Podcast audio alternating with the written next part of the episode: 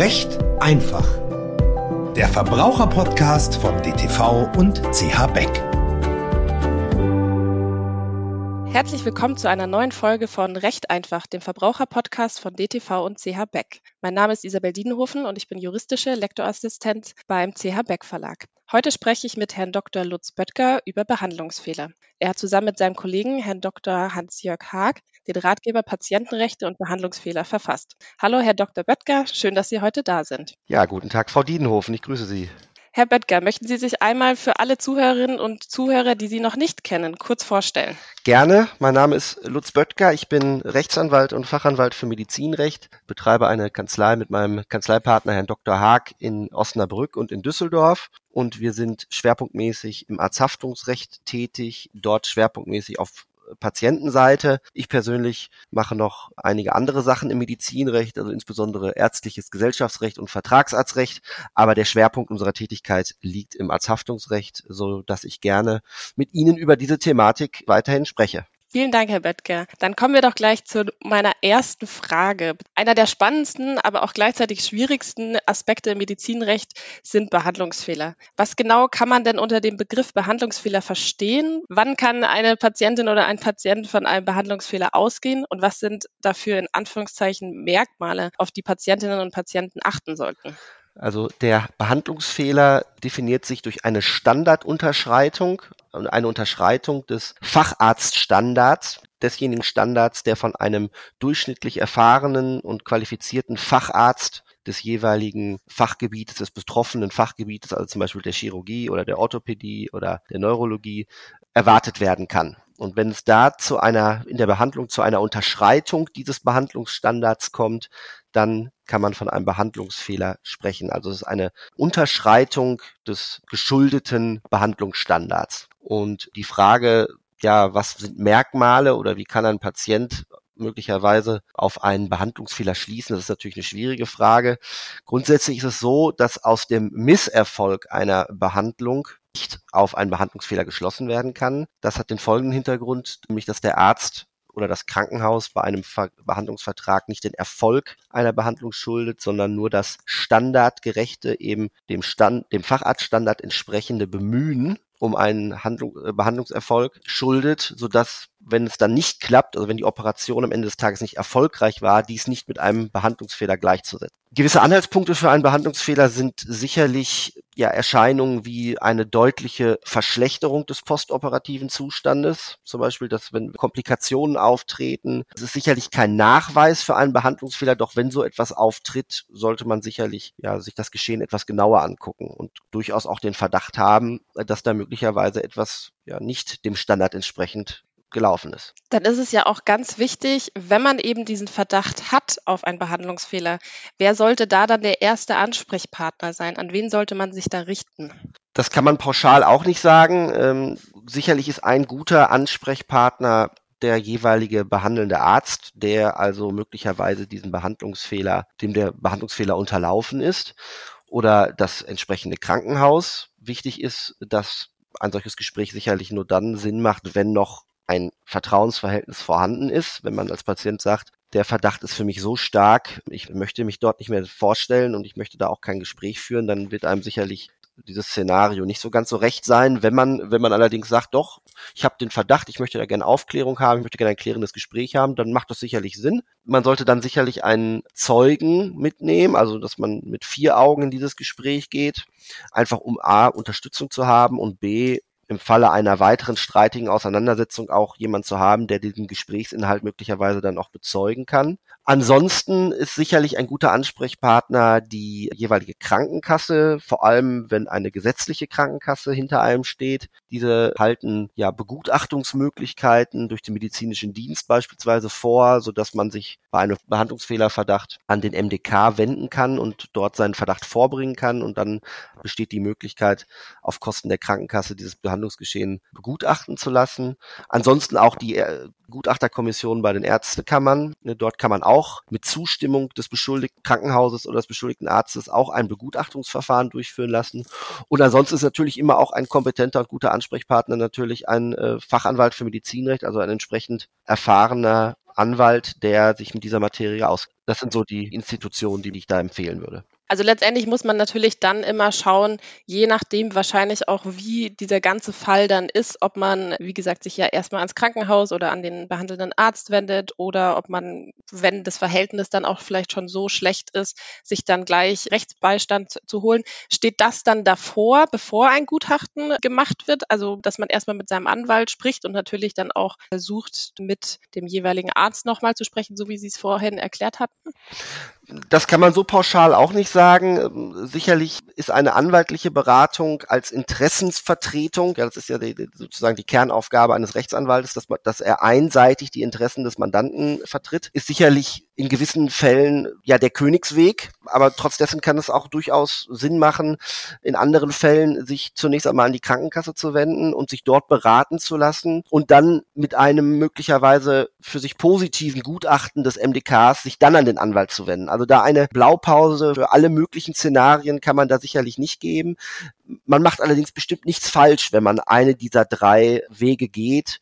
Welcher We Weg dann im, im, Einzelfall der richtige ist, das muss man, wie gesagt, im Einzelfall dann entscheiden. Für viele ist es ja, glaube ich, auch ein großer Schritt, erstmal sich dazu informieren, genau zu wissen, was man zu tun hat, weil es ist ja nichts, was alltäglich passiert. Deswegen ist es da natürlich sehr spannend, ein paar Randinformationen zu haben, an wen man sich wenden kann.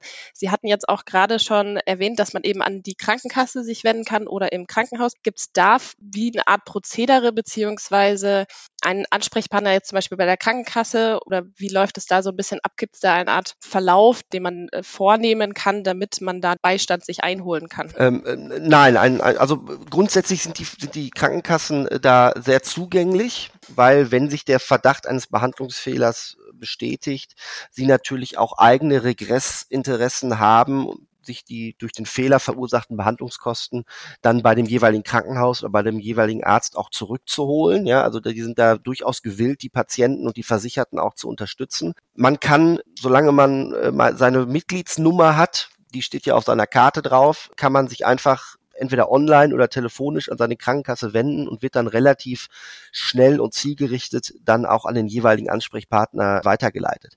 Und wie gesagt, ansonsten, wenn man, wenn man wirklich auf Nummer sicher gehen will und auch keine Fehler machen will, ist es sicherlich der Königsweg, sich unmittelbar an einen Fachanwalt für Medizinrecht zu wenden. Da ist in der Regel, zumindest kann ich dafür das Gros meiner Kollegen sprechen, die Erstberatung, also ein Erstberatungsgespräch in der Regel kostenlos. Alles weitere kann man dann, äh, was die Vergütung angeht, dann mit dem Rechtsanwalt, mit dem jeweiligen Kollegen dann äh, im Einzelfall besprechen. Ja, aber ein erster Rat wird einem sicherlich bei seiner Krankenkasse oder eben bei einem entsprechend erfahrenen Rechtsanwalt äh, erteilt werden können. Das ist auf jeden Fall sehr spannend, weil wie gesagt, es gibt ja auch viele, die sich einfach noch nie damit befassen mussten und da ist es natürlich auch sehr wichtig, einfach in der Handhabe zu haben, wie man hier am besten vorgehen soll. Jetzt haben wir auch schon vorhin einmal kurz das Gutachten angesprochen, da möchte ich auch noch mal eine Frage drauf eingehen. Wie muss denn eine Behandlung bestmöglichst dokumentiert werden, damit diese dann auch als fehlerhaft theoretisch nachgewiesen werden kann. Also auf was muss eine Patientin oder ein Patient achten oder kann ein Patient oder eine Patientin auch darauf direkt achten, was äh, dokumentiert wird und was dann letztendlich auch vorgelegt werden muss für so ein Gutachten? Naja, also der, die Einwirkungsmöglichkeit des Patienten auf die ärztliche Dokumentation ist natürlich äußerst begrenzt. Die, die, die ärztliche Dokumentation wird im Wesentlichen, ich will nicht sagen hinter dem Rücken, aber, aber nicht im Aufmerksamkeitsbereich des Patienten durchgeführt, sondern äh, in der Arztpraxis wird es in der Regel durch eine äh, Arzthelferin oder nach der Behandlung erfolgen oder man, der Patient wird zumindest nicht sofort Einblick in die, in die Kartei erhalten, in dem Moment, wo der Arzt sozusagen oder jemand anders diese Dokumentation vornimmt. Deswegen ist eine unmittelbare Korrektur oder eine ein Korrekturlesen äh, der Dokumentation äh, ja in, in praktisch allen Fällen nicht möglich.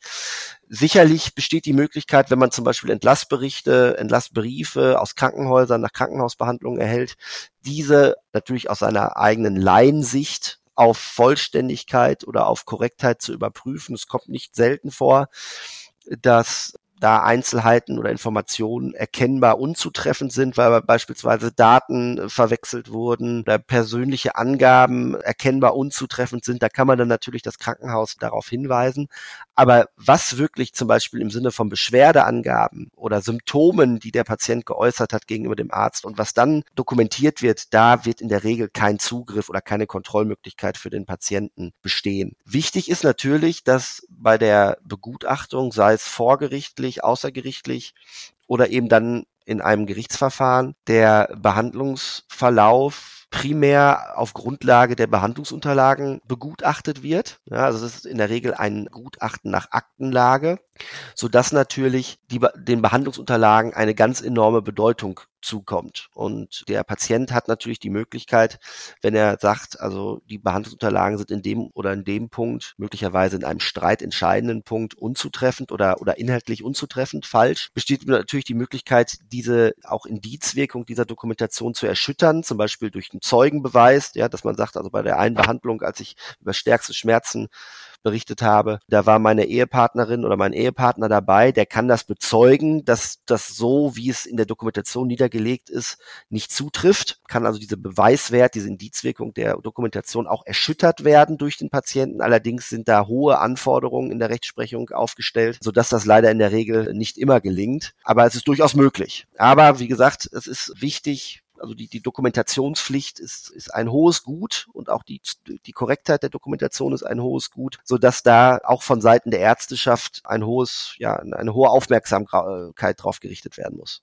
Das auf jeden Fall. Vor allen Dingen, weil für viele Laien ist es natürlich sehr, sehr schwierig, da auch diese Patientenakte überhaupt richtig zu verstehen und auch die Unterlagen richtig zu verstehen. Gibt es da dann, ich glaube, Sie haben es jetzt zwar gerade schon so ein bisschen angesprochen, dass es eigentlich nicht so eine richtige Möglichkeit gibt, sich davor zu schützen, aber hat man sonst irgendwie die Möglichkeit, sich vor schlechten Unterlagen da zu schützen, beziehungsweise was muss denn in so einer Patientenakte oder in diesen Patientenunterlagen vorhanden sein, was dann möglicherweise als ausschlaggebendes Beweismittel herreichen kann, dass eben wirklich ein Behandlungsfehler vorliegt?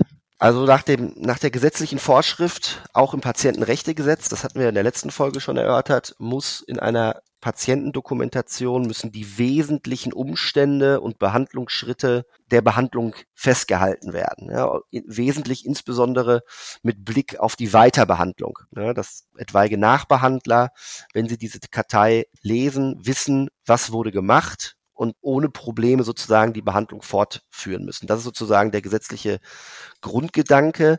Darüber hinaus ist auch eine Aufklärungsdokumentation vorzuhalten und aufzubewahren und wie gesagt im Wesentlichen oder im Großen und Ganzen die für die Behandlung wesentlichen Maßnahmen, die sind zu dokumentieren, wobei das natürlich ein großes Feld ist. Beginnt bei der Anamnese, also bei der Befragung äh, des Patienten zu Vorgeschichte, Schmerzen, Symptomen, geht dann wie gesagt über die Aufklärung, aber auch im Krankenhaus die Stationskurve, wo das Fieber messen, wo Blutdruck, äh, Herzfrequenz und so weiter Medikamentengaben, also das ist alles dokumentationspflichtig, weil es, wie gesagt, für mögliche Nachbehandler von Relevanz sein kann. Natürlich, was für Medikamente zum Beispiel gegeben wurden, welche Operationsmaßnahmen durchgeführt wurden. Deswegen muss natürlich der Operationsbericht auch in den Unterlagen sein und vollständig sein. Also es ist ein breites Feld und die Anforderungen an die Dokumentation, die gesetzlichen, aber auch die Anforderungen, die die Rechtsprechung inzwischen an die Dokumentation stellt, sind durchaus hoch, ja, und auch anspruchsvoll für die Ärzteschaft und für die Krankenhauslandschaft. Aber so ist es halt. Ne? Also das äh, hat auch natürlich was mit Patientenschutz zu tun. Ähm, was allerdings nicht Sinn der Dokumentation ist, um das auch mal ganz klar zu sagen. Es ist nicht primärer Sinn der Dokumentation, dem ähm, Patienten sozusagen Beweismaterial für eine spätere Rechtsverfolgung zur Verfügung zu stellen. Ne? Also dieser forensische Gedanke dahinter, das hören wir auch immer wieder von Sachverständigen, wenn es darum geht, musste das jetzt dokumentiert werden oder nicht, dann sagen die Sachverständigen häufig, ja, also aus medizinischer Sicht ist das nicht dokumentationspflichtig. Ich würde es aber dokumentieren, eben wenn wenn es zu, hinterher zu einem Gerichtsverfahren kommt, dass ich das nachweisen kann, dass ich es auch gemacht habe. Ja. Das ist gerade nicht der Sinn der Dokumentation, sodass aus so einer Erwägung auch keine Dokumentationspflicht erwachsen kann. Da gibt's also auf jeden Fall sehr, sehr viele Punkte, die man dabei beachten muss, von beiden Seiten natürlich dann auch. Was mich jetzt auch an der Stelle interessieren würde, Gibt es denn eine Art Statistik über wie viele Behandlungsfehler im Jahr überhaupt passieren, wie viele vielleicht vor Gericht gehen, wie viele dann sich auch gerichtlich einigen können? Gibt es da einen Wert, einen Durchschnittswert? Nein, also eine, eine offizielle Statistik, äh, wie viele Behandlungsfehler vorkommen und wie viele vor Gericht landen und wie viele dann äh, auch zu einem Anspruch führen, gibt es nicht. Das wird eine entsprechende Kartei existiert schlichtweg nicht. Es gibt allerdings gewisse Kennzahlen, die möglicherweise Rückschlüsse zulassen. Also zum einen liegen Zahlen des äh, medizinischen Dienstes vor, den ich vorhin schon erwähnt hatte. Der hat zum Beispiel im Jahr 2021 auf Initiative seiner Versicherten oder der Versicherten äh, ungefähr 13.000 fachärztliche Gutachten zu vermuteten Behandlungsfehlern erstellen lassen. Und äh, da gibt es eine Größenordnung äh, von den, von den etwa 25 Prozent der Fälle, wo dann auch ein Behandlungsfehler und ein Schaden festgestellt. Die Gutachterkommission äh, oder die Zahlen der, der deutschlandweiten Gutachterkommission bei den Ärztekammern weisen in etwa vergleichbare Zahlen auf. So wurde im Jahr 2021 dort insgesamt 5.324 Entscheidungen getroffen und in 1.400 Fällen wurde ein Behandlungsfehler bejaht. Eine wirkliche Zahl, wie viele Behandlungsfehler tatsächlich in der Praxis im Jahr in Deutschland vorkommen, gibt es wie gesagt nicht. Da gibt es ganz große Schwankungen, auch was die Schätzungen angeht. Also da ist natürlich auch von einem riesigen Dunkelfeld auszugehen, weil sicherlich nur ein Bruchteil der tatsächlich unterlaufenden Fälle äh, ja ins Hellfeld Hellfeld, ins statistische Hellfeld äh, gerät. Und ähm, also da gibt es, gibt es ganz unterschiedliche Schätzungen, die teilweise zu astronomischen Zahlen äh, kommen, die ich jetzt hier aber auch gar nicht weiter aufgreifen will. Also das, was ins Hellfeld gelangt, ist so in etwa, sind so etwa die, in etwa die Zahlen, die ich gerade genannt habe, vom medizinischen Dienst und von den Gutachterkommissionen. Besteht denn auch eine Möglichkeit, dass sich, wenn ein Behandlungsfehler vorliegt und der vielleicht dann auch schon vor Gericht war, dass sich Patientinnen und Patienten auch mit den Ärzten außergerichtlich einigen können? Oder ist es dann an einem bestimmten Prozedere aufgehängt, dass es wirklich nur dann im Gericht dadurch eine Entscheidung kommen muss, dass es eben nun mal befürwortet wurde oder eben nicht? Oder kann man sich auch außergerichtlich einigen? Natürlich kann man sich auch außergerichtlich einigen. Das ist auch immer unses, unser primäres Anliegen. Wir setzen uns ja, wenn dieser Verdacht besteht, oder wenn ein Mandant sich an uns wendet, fordern wir in der Regel natürlich erstmal die vollständigen Behandlungsunterlagen an, werten die dann kanzleiintern aus und wenn sich dann für uns der Verdacht aufdringt, möglicherweise auch unter Heranziehung eines äh, fachärztlichen Gutachtens, dann setzen wir uns natürlich mit dem Krankenhaus oder mit dem Arzt in Verbindung und der sobald diese Vorwürfe an ihn offiziell herangetreten werden, ist er dann verpflichtet, seine Haftpflichtversicherung darüber zu informieren und die übernimmt dann sozusagen die weitere Korrespondenz mit uns. Ja, also der Arzt gibt das ab diesem Zeitpunkt sozusagen aus den Händen und das weit, die weitere Regulierung wird dann von der Haftpflichtversicherung, von der Berufshaftpflichtversicherung des Arztes beziehungsweise des Krankenhauses übernommen. Und äh, diese Auseinandersetzung erstrecken sich häufig über mehrere Monate. Häufig wird dann bei den Haftpflichtversicherungen intern auch noch ein eigenes Gutachten eingeholt und in gewissen Fällen, leider nicht in den meisten, aber in gewissen Fällen kommt es dann auch zu einer außergerichtlichen Einigung, die auch der Höhe nach dann auch für uns und unsere Mandanten akzeptabel ist ist zwar nicht in der Mehrzahl der Fälle der Fall, dass es gelingt, aber es gelingt immer wieder und das ist natürlich, wie gesagt, unser erstes Anliegen, weil wir natürlich dem Mandanten oder der Mandantin ein langwieriges und auch ja kostenintensives Gerichtsverfahren natürlich nach Kräften ersparen wollen und eine außergerichtliche Regulierung oder Lösung des Problems natürlich für den Mandanten oder die Mandantin deutlich angenehmer ist als ein mehrjähriges Gerichtsverfahren. Zerrt natürlich ja auch wahnsinnig an den Kräften, wenn man da dann monatelang sich damit beschäftigen muss und auch immer wieder konfrontiert ist natürlich damit. Ja, und man muss vor, vor Gericht in der Regel erscheinen, äh, sieht sich da auch äh, häufig auch nicht immer angenehm Fragen durch das Gericht und auch durch die Sachverständigen ausgesetzt. Also das ist äh, in der Regel für die, für die Beteiligten keine angenehme Situation, so dass wir, wie gesagt, nach Kräften uns darum bemühen, so es denn ein, ein geeigneter Fall ist, dafür äh, eine außergerichtliche Lösung auch zu erzielen. Da möchte ich noch eine Frage zum Abschluss stellen, und zwar aus der Sicht von Ärzten. Wie wird sich hier vor Fehlern und Klagen geschützt, beziehungsweise wie wird damit umgegangen und was sind dort die Pflichten und wie oder beziehungsweise wie läuft das Prozedere? Nun ja, also sowohl in der Arztpraxis als auch im Krankenhaus sollte schon ein gewisses Risikomanagement vorgehalten werden. Das heißt, eine Analyse in den Abläufen, in den Praxis- oder Klinikabläufen erfolgen, die einer ja, Fehlervermeidung dient. Es gibt natürlich Abläufe oder, oder Organisationsstrukturen, die Fehler eher begünstigen und die sollten dann entsprechend optimiert werden. Wichtig ist natürlich, dass sich für gewisse Entscheidungen auch ausreichend Zeit genommen wird. Also wir haben den Eindruck, dass äh, Fehler häufig dann entstehen, wenn Personalengpässe herrschen, wenn Zeitdruck herrscht, wenn möglicherweise auch Kommunikationsprobleme nicht nur zwischen Arzt und Patient auftreten, sondern auch zwischen den Ärzten, zwischen verschiedenen Fachrichtungen, zum Beispiel im Krankenhaus. Also das sind sicherlich Punkte, wo gilt, Abläufe zu optimieren und auch Fehlerprävention zu betreiben. Wenn es denn dann tatsächlich zu einem Fehlervorwurf kommt, ist das Krankenhaus oder der Arzt seit dem Patientenrechtegesetz sogar verpflichtet, den Patienten darüber zu informieren dass ein Behandlungsfehler unterlaufen ist. Das wissen die wenigsten.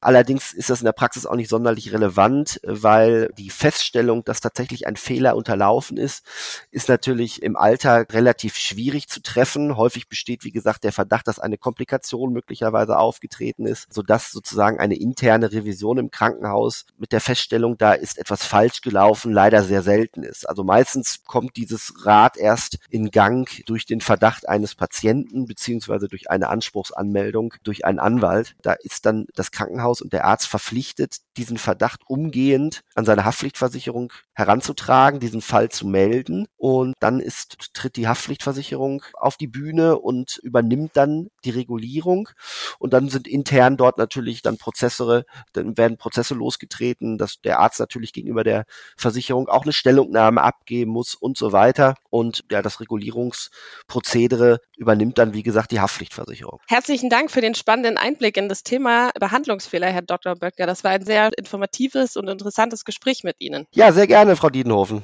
Wenn Sie noch mehr zu dem Thema erfahren möchten, finden Sie dazu den Ratgeber Patientenrechte und Behandlungsfehler von Herrn Dr. Böttger und seinem Kollegen Herrn Dr. Haag bei Ihrem Buchhändler des Vertrauens oder auch über unseren Online-Shop unter beck.de. In der nächsten Folge dürfen wir Sie mit einem weiteren spannenden Thema und Gesprächspartner oder Gesprächspartnerin begrüßen. Vielen Dank fürs Zuhören. Mein Name ist Isabel Dienhofen und ich freue mich aufs nächste Mal.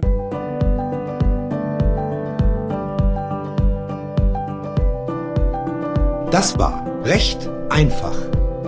Der Verbraucherpodcast von DTV und CH Beck.